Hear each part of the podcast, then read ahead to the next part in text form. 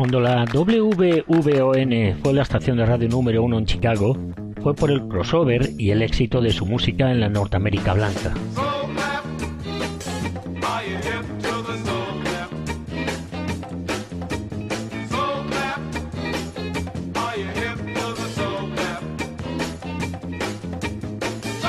El mercado afroamericano marcaba tendencias en la música y la moda, y la América blanca no lo había visto.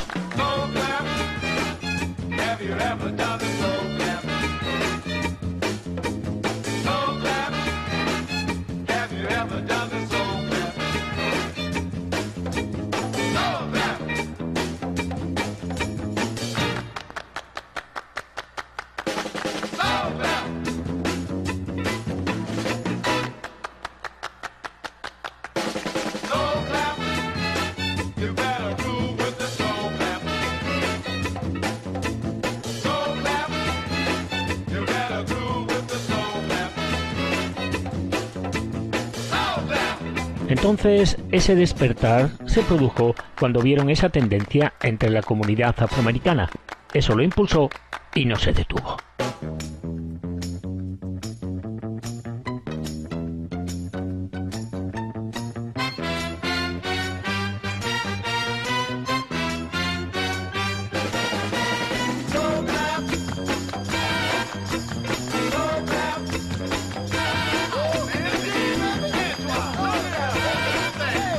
Esto es Soul Beat y comienza en esta otra estación de radio, Canal Extremadura.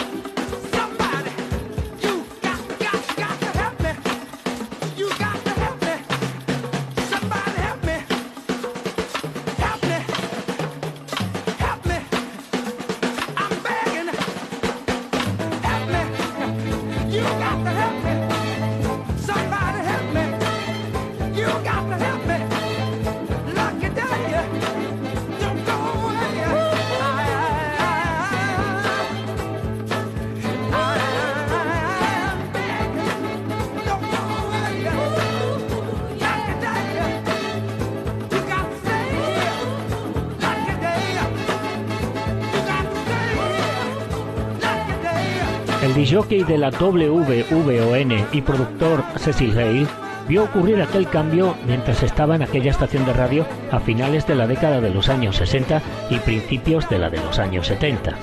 La clave para los anunciantes, como observó, era conectar la conciencia social con las ventas manteniendo un tono respetuoso en general.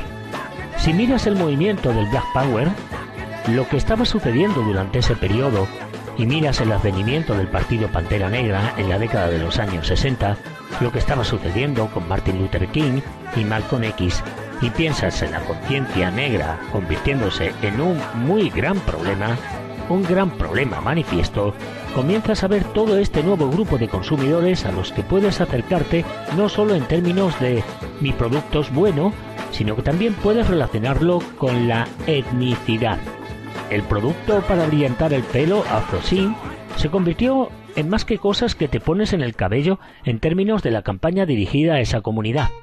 Se convirtió en parte de la identidad de esa comunidad. Lo mismo sucedió con los fabricantes de cervezas o cualquier otro producto, lo que fuese, todos buscaban ese mercado porque en Estados Unidos de repente se dieron cuenta de que podían ganar mucho dinero enfocándose en ese grupo demográfico si lo hacían bien.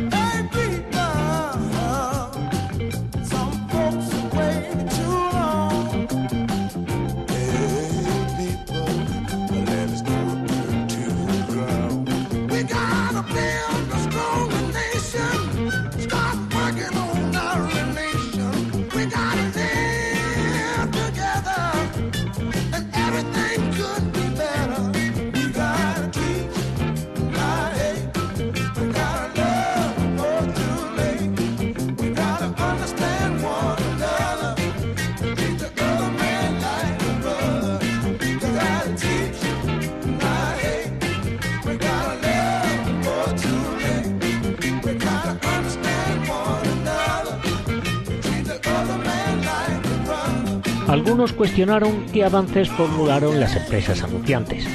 Los intelectuales y las series de televisión también representaron las formas en que las agencias de publicidad de la década de los años 60 cooptaron la contracultura general de esa década. Algunas asignaciones se remontan aún más atrás. Ese fue un momento en que apareció el reverendo Frederick Douglass actuando en un anuncio de AfroSyn que se emitió en Soul Train.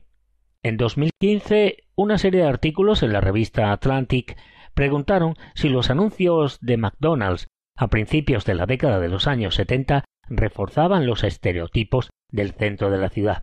Tanto Burrell McBain, director de una de las grandes agencias de publicidad, Burrell Communications, como el publicista de Chicago, Lowell Thompson, respondieron enérgicamente en el sitio web de la revista, enfatizando la naturaleza respetuosa de sus esfuerzos que debían analizarse en su contexto histórico. Por separado, el novelista, dramaturgo, poeta y ensayista James Baldwin, que centraba su trabajo en cuestiones raciales y sexuales, incluidas las cuestiones relacionadas con ser homosexual y negro, reaccionó con una risa burlona cuando el presentador de televisión Dick Cavett le mencionó en 1968 que la aparición de negros en anuncios representaba el máximo galardón. Las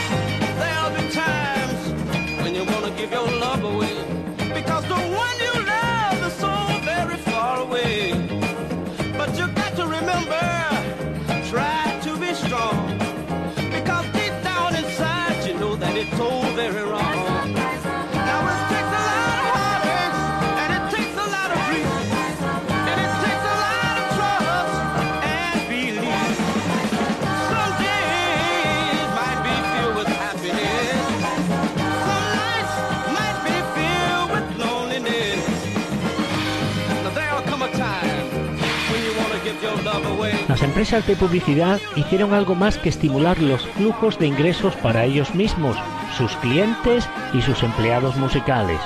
Proporcionaron otro medio para que el trabajo de los artistas negros llegara a una audiencia masiva cuando otros medios seguían siendo inestables o poco confiables. Sus imágenes y sonidos entraron en hogares que tal vez no estaban sintonizados con estaciones de radio negras. Todo esto ejemplificó los objetivos declarados de la organización Push Expo y los músicos que los apoyaron. Además, en el futuro, algunos de los anunciantes afroamericanos de Chicago adaptarían su experiencia ganada con tanto esfuerzo a la arena política, lo que prometería un cambio significativo en los años venideros.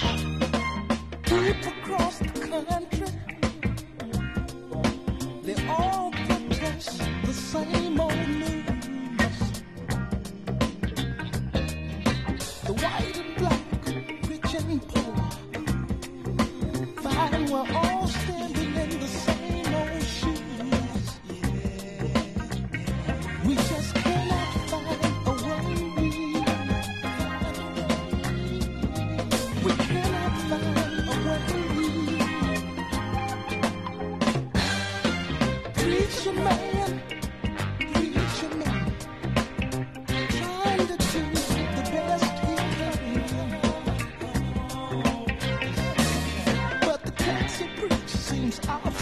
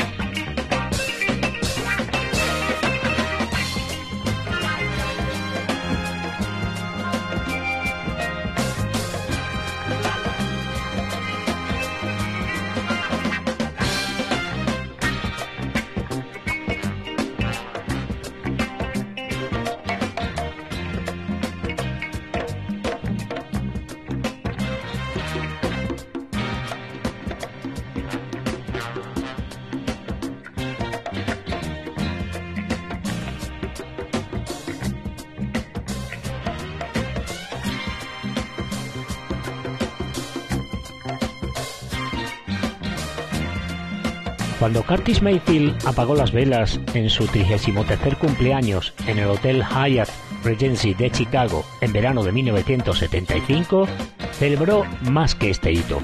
En los 17 años transcurridos desde que los Impressions grabaron por primera vez, Carton, la compañía discográfica de la que era copropietario, mantuvo el éxito. Junto con la banda sonora triunfal de la película Superfly en 1972, Sus otros álbumes de principios de la década de los años 70 habían logrado un gran reconocimiento. Como decía un artículo de Black Stars, Mayfield también anunció que Carton había firmado un acuerdo internacional de distribución, marketing y promoción con la compañía Warner. Ese acuerdo prometía quitar esos récords mundiales de su oficina en el lado noroeste de la ciudad. Un artículo en el Amsterdam News neoyorquino aplaudió a Mayfield por ser un artista negro que pudo lograr la estabilidad financiera mientras actuaba solo cuando quería.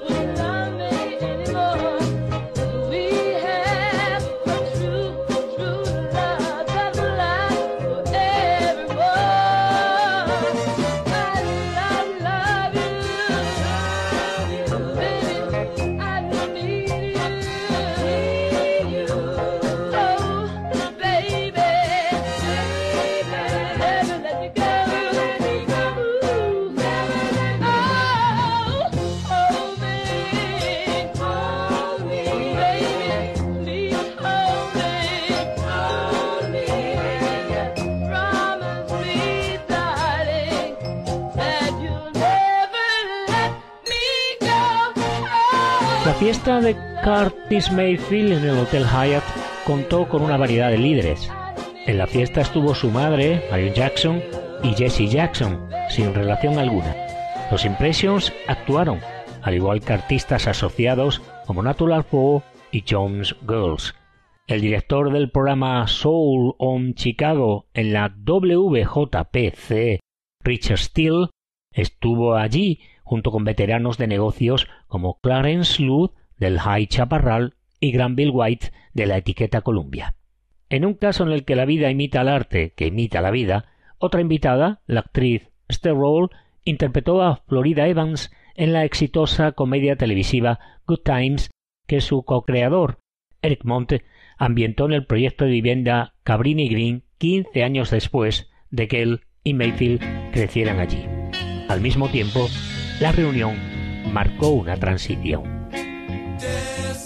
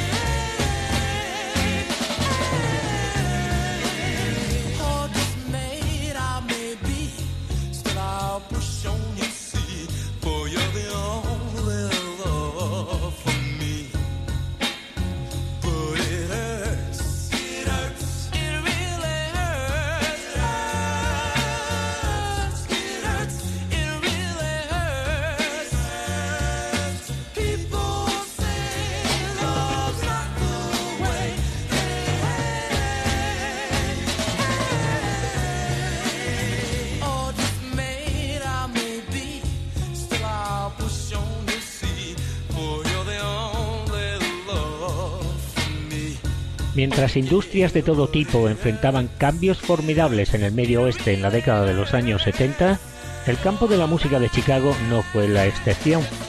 Además de afectar a la producción manufacturera en su conjunto, las recesiones económicas desafiaron la capacidad de producir música. Aunque los instrumentistas de rhythm and blues de la ciudad lanzaron varias grabaciones de calidad y los clubes continuaron albergando grupos y solistas, muchas de las compañías y clubes cerrarían a principios de la década de los años 80. Sin embargo, los productores culturales negros continuaron trabajando y superando esos tiempos difíciles. La nueva tecnología ayudó a las estaciones de radio afroamericanas a mantener un sonido perceptible a medida que llegaban a audiencias más amplias. La citada hoy en Canal Extremadura, estación de radio WJPC, propiedad de Publicaciones Johnson, desafiaría a la WVON, pero ambas se enfrentaron a un nuevo contendiente, la WBMX, que transmitía en frecuencia modulada, que estaba en expansión. Si bien los solistas y bandas de soul de Chicago apostaban por la transversalidad, es decir, por los crossover, para alcanzar mayor popularidad después de dejar el Medio Oeste durante la década de los años 70, regresaron a Chicago en busca de instrumentistas e ideas musicales.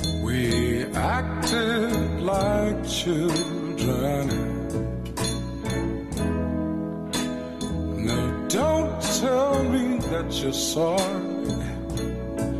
Darling, much to blame.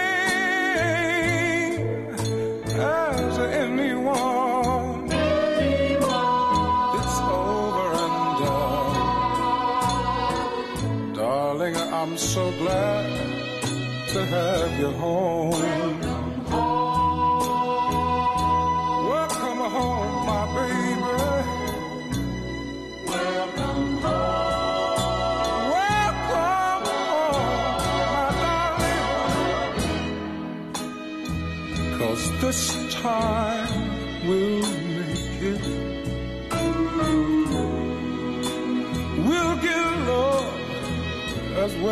as take, and we'll let pride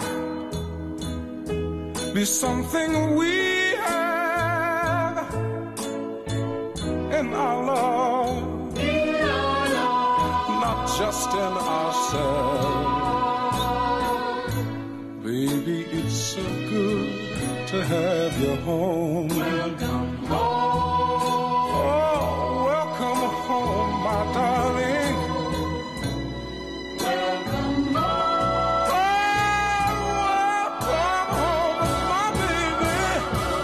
Las divisiones entre los seguidores de tipos específicos de música popular reflejaron las crecientes tensiones en el mundo fuera de las salas de conciertos y las tiendas de discos. Pero algunos habitantes de Chicago buscaron una amplia gama de influencias del soul y el rock para idear su propia versión del funk. La integración puede haber quedado como un sueño postergado, pero los artistas de la ciudad continuaron presentando ese ideal en la subestimada película Stony Island, con banda sonora a cargo de una formación que llevó dicho nombre. Una cinta de 1978 en cuyo reparto se encontraban, entre otros, Jim Barge, Phil Upchurch el citado hoy en Canal Extremadura, Clarence Luth y Billy Preston. Después de una intensa reacción contra la música disco con tintes raciales, surgió otra forma de música electrónica de baile negro, el house, dentro de una infraestructura que se había establecido mucho antes. Cuando Harold Washington, el congresista afroamericano, se postuló para alcalde a principios de la década de los años 80 con la promesa de unir a la ciudad, los músicos se sumaron.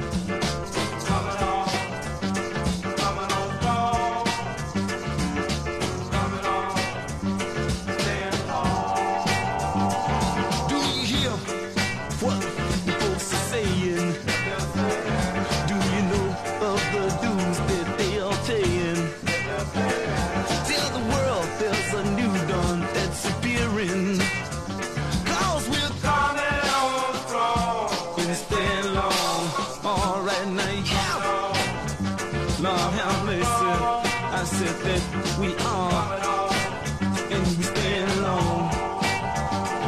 All the poor say we need a good education, while the rich say go out and take a long vacation. You better listen to this younger generation, God, we're coming on strong.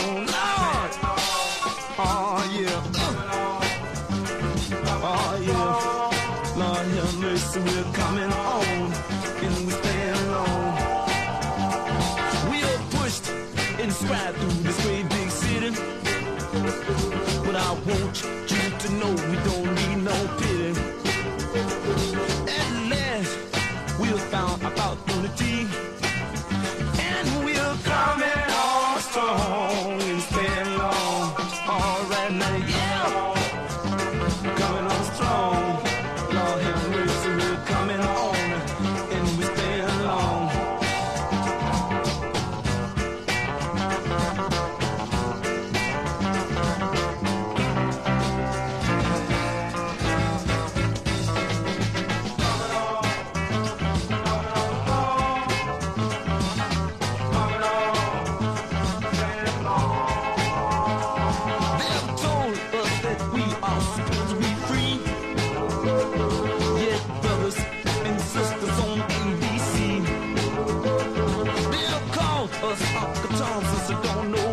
Varias de aquellas campañas culturales y políticas siguieron caminos similares y enfrentaron obstáculos relacionados a lo largo de la década de los años 70.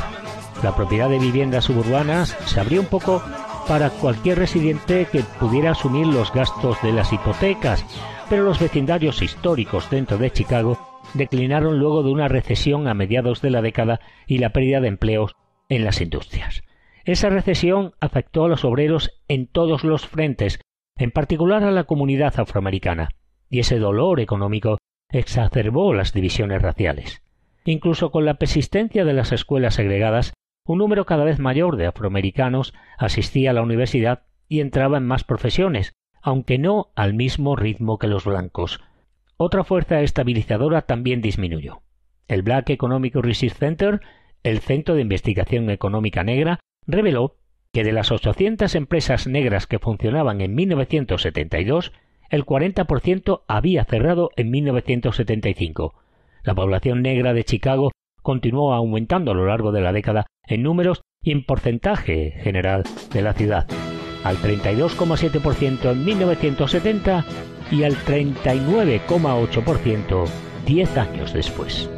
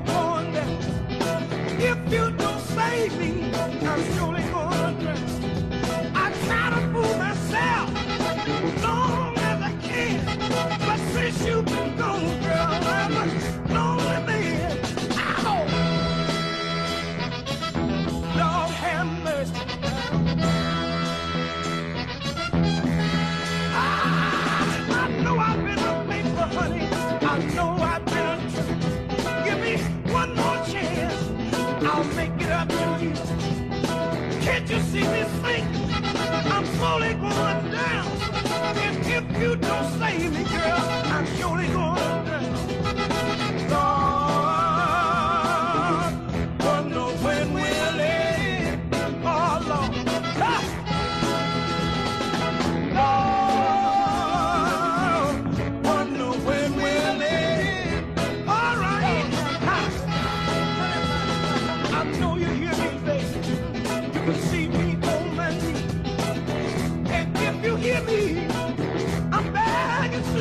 La revista Ebony detalló aquel crecimiento y los conflictos a medida que se conectaban con el medio oeste en la década de los años 70.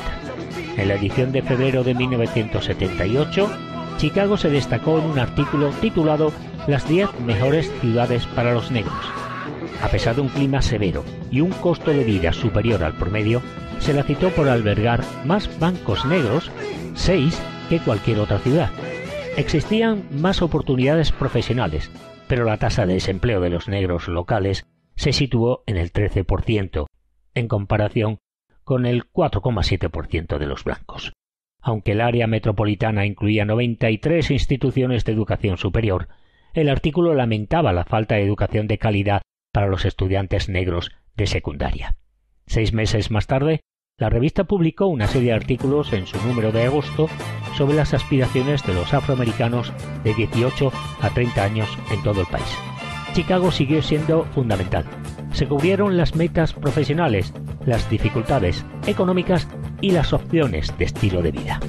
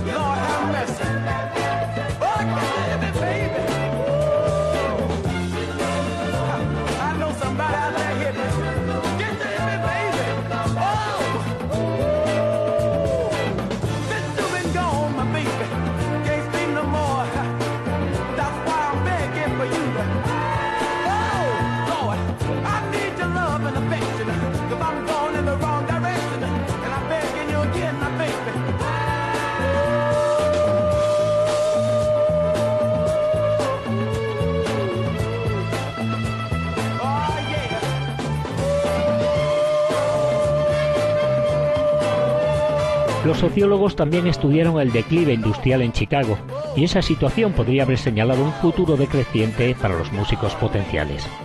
Como escribió el sociólogo de la Universidad de Harvard, William Julius Wilson, entre 1967 y 1987, Chicago perdió el 60% de sus empleos en la industria.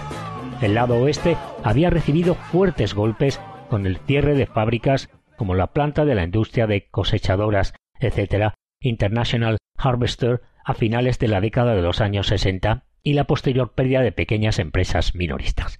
Entonces, las acerías que habían empleado a solistas clásicos Soul Beat en Canal Extremadura, Tyrone Davis y Otis Clay a principios de la década de los años 60 no habrían estado allí para los artistas en ciernes que vivían en los mismos vecindarios diez años después. Aun así, el también solista Finis Henderson III dijo que su grupo de la década de los años 70, Armas de Paz, Weapons of Peace, adquirió una casa barata en esa parte de la ciudad y la usó para vivir y como base artística de operaciones.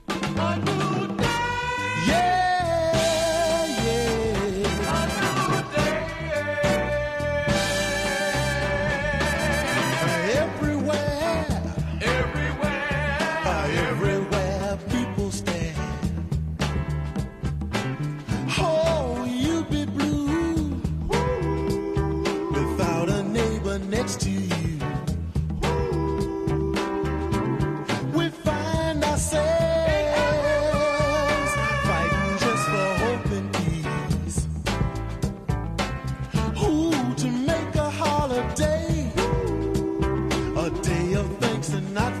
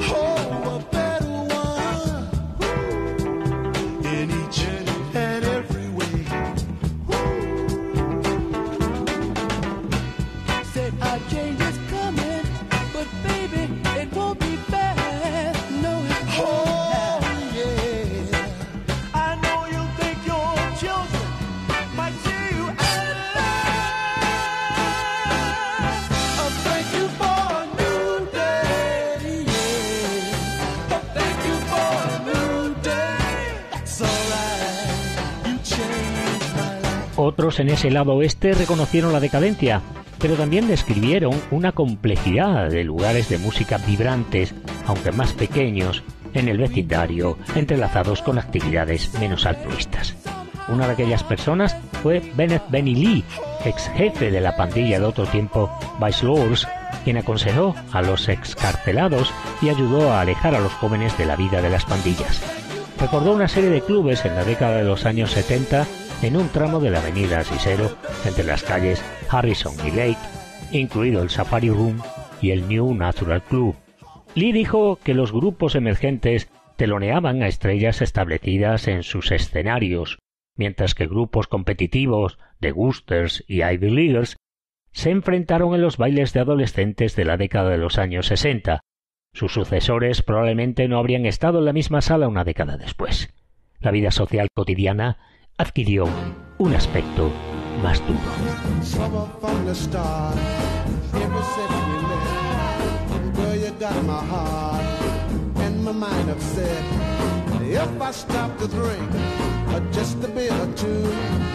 Right away you think I've been cheating you.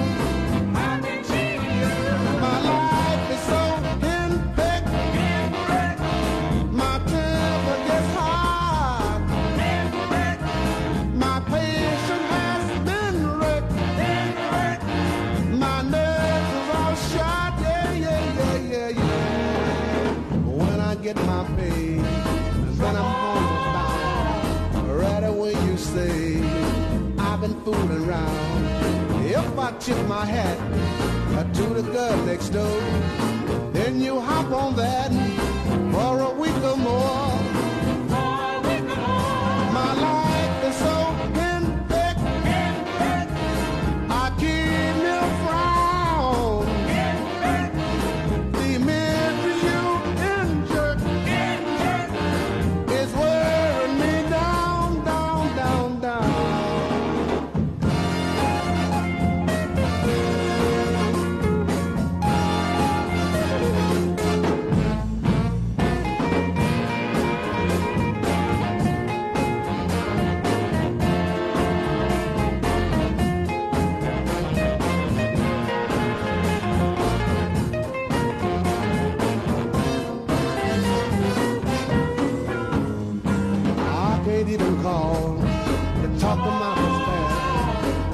come off the wall, saying it's my gal.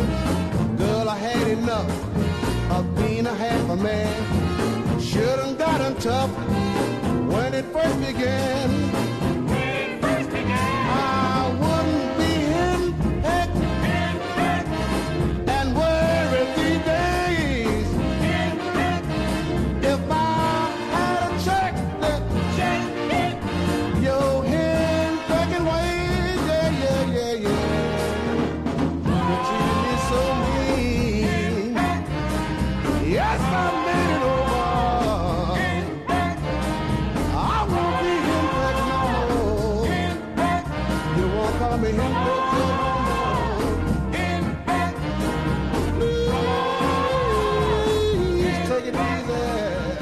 Edición más, Soul Beat Chicago, en Canal Extremadura, que dejamos atrás.